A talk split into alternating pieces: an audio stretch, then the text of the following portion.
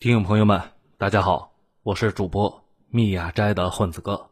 混子哥今天一起和朋友们分享一下组织二号头目所写的精彩的文章。这些文章呢，都发表于他的个人公众号“九编”里面，欢迎大家去关注。今天呢，我们分享的这篇文章的题目是：这段时间热议的内循环到底是个啥？发表时间是八月五日。这两天这个话题啊非常热，所以呢，我专门开个帖子说一下我对这件事的理解。倒也不一定对啊，姑且把我写的当成一个面吧。反正你们也不是只看我一个人的嘛。不过在聊这个话题前，我们得先聊一个关键问题：到底什么是过剩？因为现在的问题是产能太强，生产出来的东西啊卖不出去。产能是天天过剩，产能过剩就导致了一系列的问题，甚至资本主义世界周期性的危机本质也是周期性的过剩。这可能和大部分人的直觉反差很大，因为大家一般觉得东西不够才会危机呢，生产太多怎么会危机呢？首先，大家得分清楚一个关键问题啊，这也是我经常引用的一句话：你希望有五个老婆。这叫需要，但是你只养得起一个，这叫做有效需求。同理啊，老王想要苹果全家桶啊，奔驰、宝马、奥迪各来一辆，还有两个超模保姆大平层，天天米其林，各种潮鞋，天天逛上两趟 SKP。但是上面说的这些老王他都买不起啊，只能买得起小米手机，那他的需求啊，就只有小米手机了。在市场经济的话语体系里，如果买不起，那你就不是人。那这个买不起是加引号的。产能呢也是一样的，看着似乎是天量的，但是如果大家都买不起，或者是因为其他原因不需要这些玩意儿了，那就是产能过剩了。不过这个问题就变得更加奇怪了：能生产出来，怎么就卖不出去呢？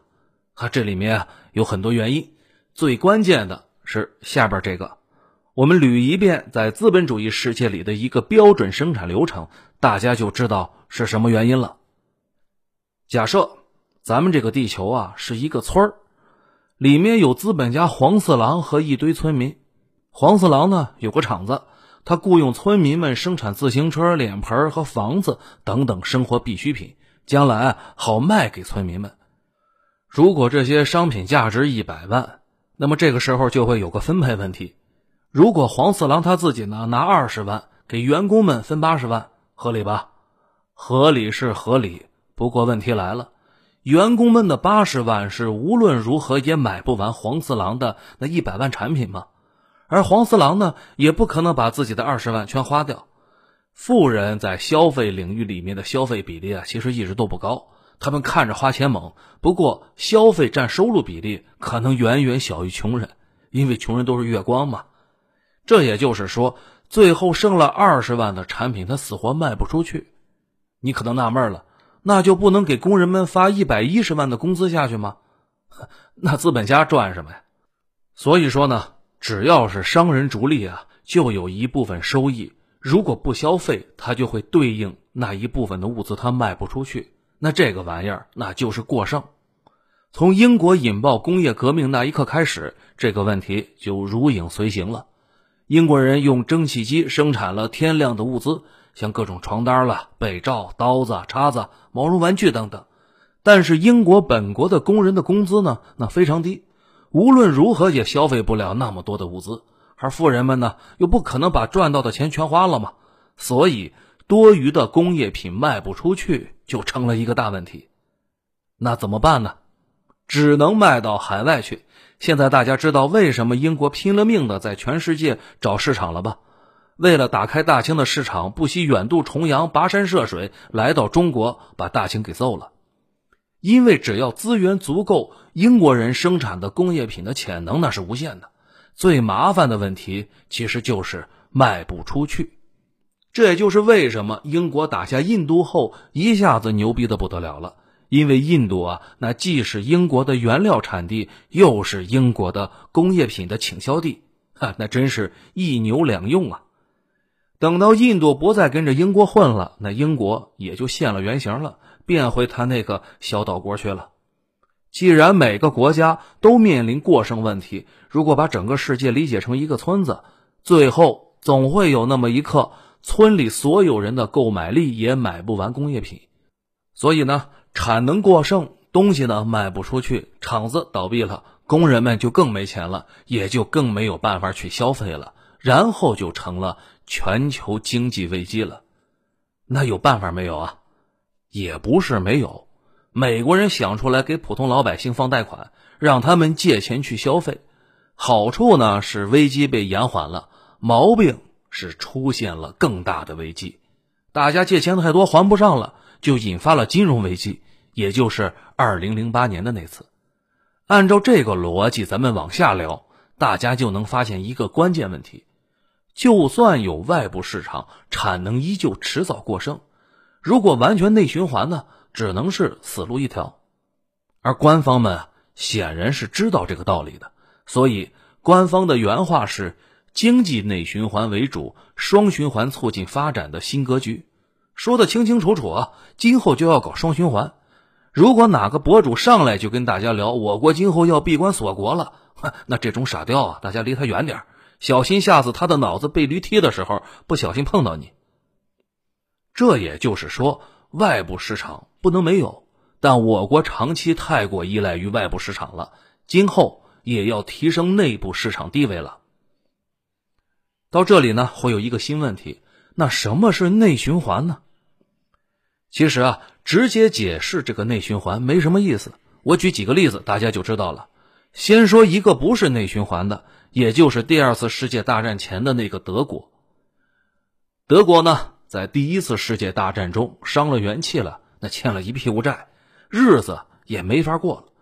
尽管工厂什么的还在，但是政府啊他没一毛钱，也没有钱去买原料，工厂开不了工，工人们没有工资，市场就循环不起来，整个国家呢是越过越挫。不过好在呢美国人来了，美国人给了德国大笔的贷款，让德国工厂去买了原材料，重新开工。然后呢，生产出来的东西一部分德国人用，剩下的大部分就卖到了美国。那么这种情况下的德国就是典型的外向型经济体，生产的东西啊主要是卖到海外去了。随后，一九二九年的经济危机就爆发了，德国出事儿了，因为美国那边也是大规模的破产，美国人就没有钱去买德国生产的东西了。那德国的工厂呢，也就没有办法继续开工了，而德国就会产生了大量的工人失业。那么就在全国的绝望之下，就把希特勒推上了总理的职位。希特勒呢，当时想出来的一个策略就是扩大军工，国家发行国债，把筹到的钱投资给军队，让军队去向企业订货，这样空闲的产能呢，不就被调动起来了吗？说起这个扩军啊，倒也不稀奇。全世界都在这么搞，而且这玩意儿呢，正是凯恩斯经济学的精髓。问题是，这钱从哪儿来呢？希特勒也有办法，不是已经扩军了吗？枪在手啊！那随后的事儿，大家都知道了。先打劫了捷克，然后是波兰，然后是法国、苏联。大家看出来了吧？德国就是个典型的外部循环的国家，生产出来的东西自己消费不掉，只能是卖到海外。一旦海外出事儿了，东西卖不出去了，那就是大规模的失业潮，一点办法都没有，只能是转向军工。而武装后的德国战争机器呢，就可以去海外打劫了，这样也就形成了一个新的外循环。接下来呢，我们说一个接近内循环的例子，也就是我们熟悉的美国。美国人呢，很早就意识到了，想可持续发展，关键是要搞一个庞大的内部市场。生产出来的东西自己啊尽量消化，这样才能摆脱对外部市场的依赖。比如那个著名的福特，他就是这么理解这个问题的。他的员工工资很高，他一度指望自己的员工将来买自己生产的汽车。这个想法呢是好的，但是到了实际操作阶段，也就是美国在大萧条爆发前，那资本家血腥无比啊，往死里压缩工人的工资。当时美国资本家们养的打手比美国的军队还多，动不动就对起来要求涨工资的工人们来上一波血腥屠杀。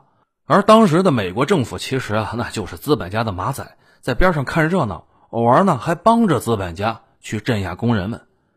美国当时的工人的整体工资啊上不去，自然也就买不完本国生产的物资嘛。当时全世界都指望着把自己的商品卖到别的国家去，或者呢是卖到殖民地去。比如美国当时就很热衷把物资卖给中国，中国的地主们呢有点积蓄，就很欢乐的去购买这些西洋玩意儿。这些工业品呢主要是从长三角进入中国，那入关嘛就得交税了，所以。控制了长三角税收的蒋介石，那就是各个军阀里面最强大的那一个。大家看电视剧经常看到那个民国的那个绿台灯嘛，那个就是美国生产的。在这个背景下，美国其实啊也有外循环，也需要把生产出来的工业品卖出去。等到全世界所有的市场都挖掘干净了，资本主义世界天量的工业品也就没地方卖了，又出现了严重的过剩。再加上股市崩溃，就引发了历史上最大规模的1929大萧条。我刚才提了啊，德国正是在这次危机中开始转向军工来吸收产能的。那美国怎么办呢？美国和德国的思路呢，有点像，又不完全像。我们教材上说啊，罗斯福搞以工代赈，也就是政府借钱搞基建，吸收产能和就业，有点像我国现在的这个模式。不过，这远远不是罗斯福政策的全部。罗斯福后来被评为美国历史上最伟大的总统，美国人叫他名字的缩写 FDR。在美国，只有那些深受爱戴的人才有这个待遇呢。如果只是他搞了点什么以工代赈啊，那就太肤浅了。罗斯福真正牛逼的地方在于，他很超前的意识到了，整个社会如果想稳定运行，必须得搞出一个庞大的中产阶级出来。通过提高工人工资和福利保障，把社会从之前的金字塔变成橄榄球的造型，这样呢就可以通过自我革命避免被苏联演变。啊，是的，那个时代啊，苏联的那套才是普世价值，处于进攻位置；欧美啊，处于防守状态。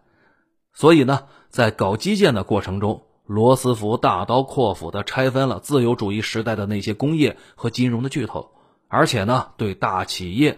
开始征税，搞转移支付，向工人阶级提供保障，提高工人工资。罗斯福的媳妇儿跟他关系很差，各过各的。这老太太人生的后半期一直致力于改善穷人境况，提高工人工资，保护妇女权益。而且呢，当时的工人和资本家冲突严重，罗斯福一改政府保护资本家的习惯，果断地站在了工人的一边。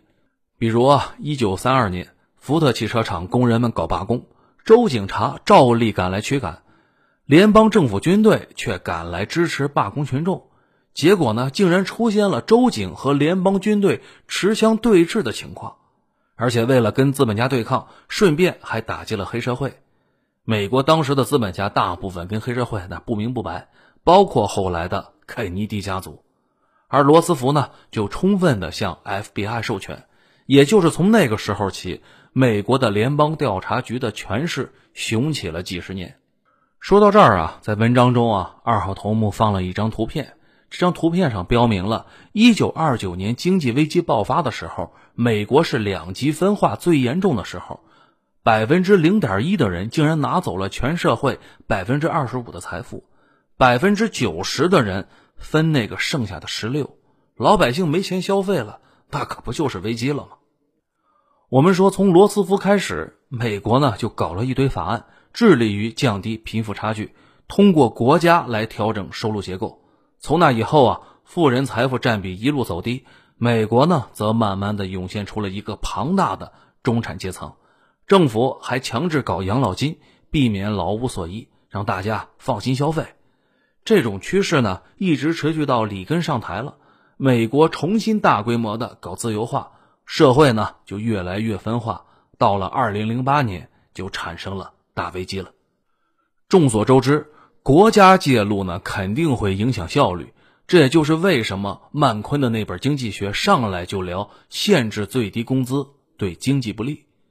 不过政治家理解问题啊，那更加全面一些，因为社会追求的不仅仅是效率。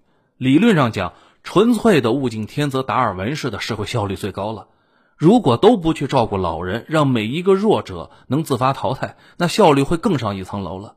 但是那样社会很快就会陷入崩溃，也别谈什么效率了。而事实上，欧洲的福利制度呢，也正是起源于革命运动风起云涌的俾斯麦时代的德国。俾斯麦搞这个玩意儿的初衷呢，那就是为了稳定社会，防止德国社会在一波革命中灰飞烟灭。不过，单纯的分配那可不能解决所有问题啊，还要把这个蛋糕持续做大。在这个方面，美国其实做的最好的事儿，那就是国转民。那这个国转民是什么意思呢？进入二十世纪之后啊，就明显的出现了一个问题：技术呢，那是越来越复杂，难度是越来越高。如果私人部门搞研发，那就算急死也搞不出多少来。比如，影响了整个二十世纪的几项关键型的研究，原子能、计算机、互联网和基因工程，那都是以国家的力量集合各种资源搞出来的。这并不是什么市场经济的伟力啊。不过，市场经济真正的能力在于把这些技术它变得既廉价又平民，让大家都用上。最后呢，国家通过税收回收了投入，企业通过雇佣高收入员工呢，拉高了社会就业率和工人的收入，而社会效率也得到了大幅度的提高。苏联其实当时在技术研发上也很厉害。苏联解体后，美国没少从苏联捡技术。但是苏联最大的问题就是没有办法对新技术进行廉价化，导致技术研发的过程中巨贵无比。研发出来后呢，生产了几个样品没下文了。这种只投入没产出的单向路径，想也不用想，最终一定会让他们的财政不堪重负的。而苏联呢，正是财政崩溃后，上层决定不过了，然后啊，解体了。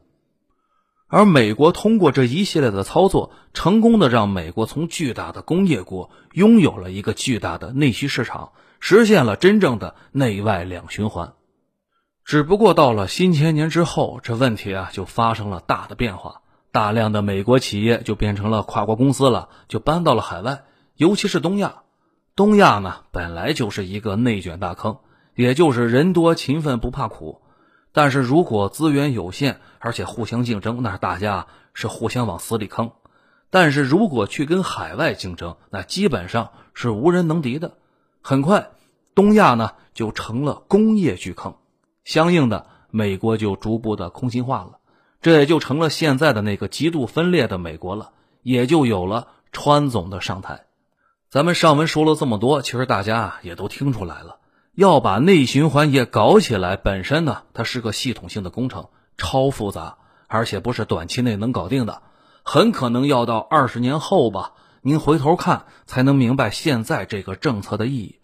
正如现在咱们这个房地产政策始于朱总时代，当时的人却没什么感觉一样，很大的可能是我们今天把这篇写完了，然后大家把这事儿都忘了，再过很多年。突然才发现，原来在二零二零年，政策已经变了。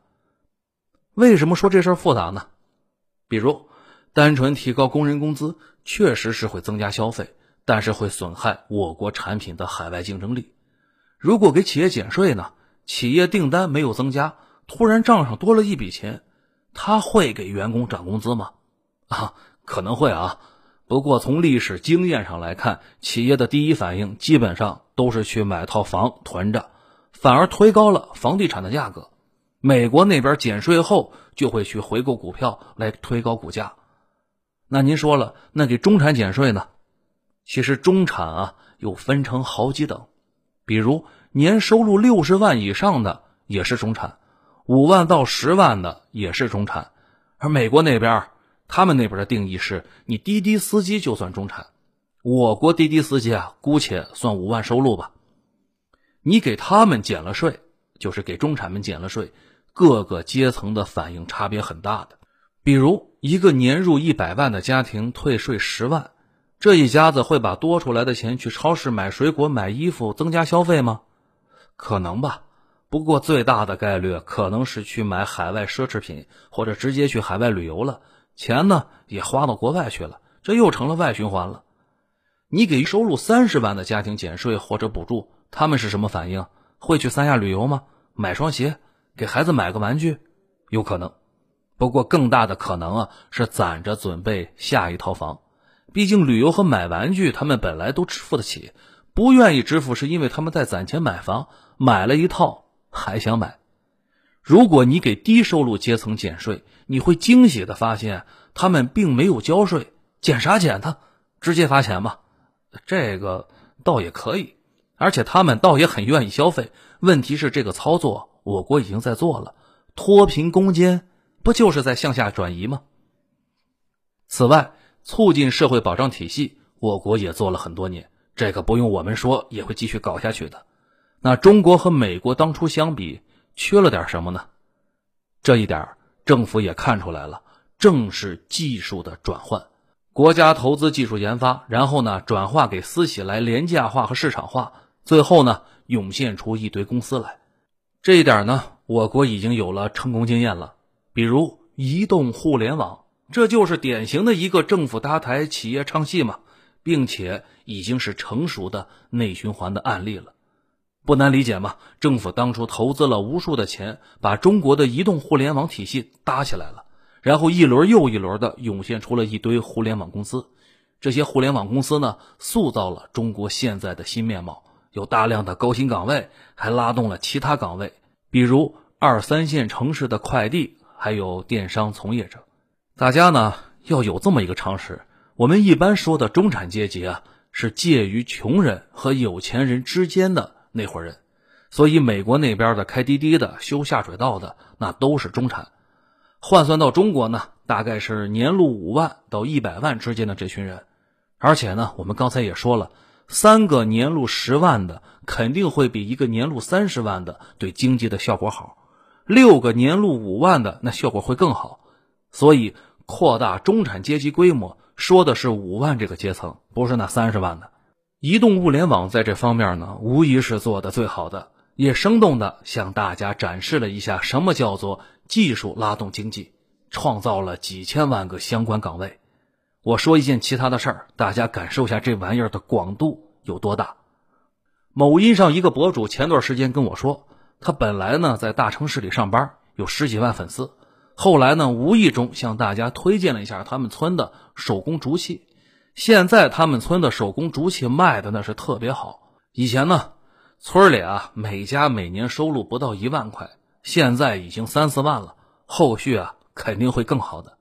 这说明技术的创新触手已经伸到了云南的农村了。说到这里，我再总结一下，大家应该已经听出来了。所谓的内循环，短期靠转移，长期靠技术。也就是说，短期靠财政向基层转移财富，提升基层的消费能力，一方面呢改善民生，另一方面消耗我国的工业品，扶贫攻坚战的意义也正是在这里。不过这玩意儿可能跟在座的小伙伴们的关系啊都不太大，因为大家可能觉得自己钱不够，但是在中国啊，政府关心的是那些低收入的阶层。也就是你年收入超过五万，那你就成熟的社会人了，你就不能指望政府再帮你做什么了。如果你超过十万，那你就妥妥的就是社会中间，你得承担起来义务了。用资本主义社会的大头目肯尼迪的话说，你得想想你能给国家做什么了。至于那些收入超过三十万或者一百万的知乎群众，政府根本没工夫搭理他们。政府唯一在意的。就是想想搞点什么高端玩意儿，让他们花钱的时候尽量在国内花。但是这种做法呢，没有办法从根本上解决问题。最关键的还是需要技术的突破，搞几个新的爆发点出来，就像移动物联网一样，催生出一大堆新的公司，更多数量的高收入阶层和更大规模的中产，这才是决定性的操作。至于这段时间热议的房价问题啊。我隐隐约约的有种感觉，可能要搞新加坡的那种模式了。之前呢，跟大家分享过我在新加坡的见闻吧。我以前以为新加坡的房价很便宜，去了以后才知道不是那么回事儿。新加坡政府给大家提供了一堆长得差不多的廉价房，如果你愿意呢，你就去那儿住着。廉价房旁边就是商品房，巨贵，嗷嗷贵，比北上广深都贵。新加坡的有钱人就在那里边住着呢。今后我国估计啊，也是这个套路。关系民生的那部分房价应该会慢慢的平复下来。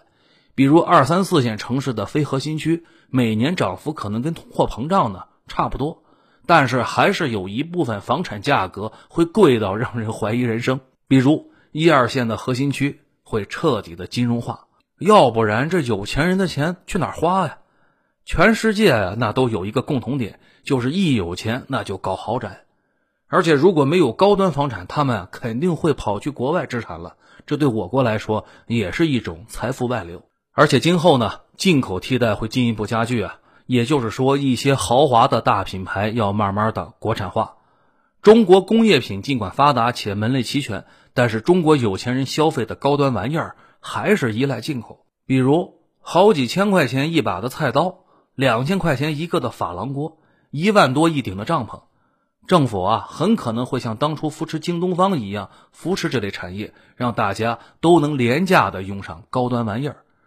而最后的目标是穷人国家补，富人国内花，科技要突破，进口要替代。所以说吧，这个过程啊，它快不了，只能是慢慢的来了。而且政府呢，也只是个导向，通过税收什么的来激励，真正去操作的，还得是依赖一波又一波的强人们去操作。一般呢，十年一个周期吧。二零一零年的中国就和现在是完全不一样的。不出意外，到了二零三零年，那又是一番天地。内外双循环这种事儿早就应该做了，而且是大方向。发达国家都得有个强大的内部市场来消化产能，不然境外一感冒，那境内就没法过日子了。但之前那种出口导向呢，有太多的受益者。如果想改变这种导向，平常呢没法基本操作，只能是在危机时期才能操作。类似美国南北战争之后遭到封锁了，这才开始被迫发展太平洋航线和国内市场。大萧条爆发后，才被迫调整贫富差距。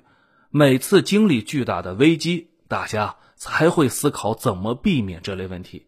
平时谁顾得上啊？就算你提出来，也会被笑话成杞人忧天了。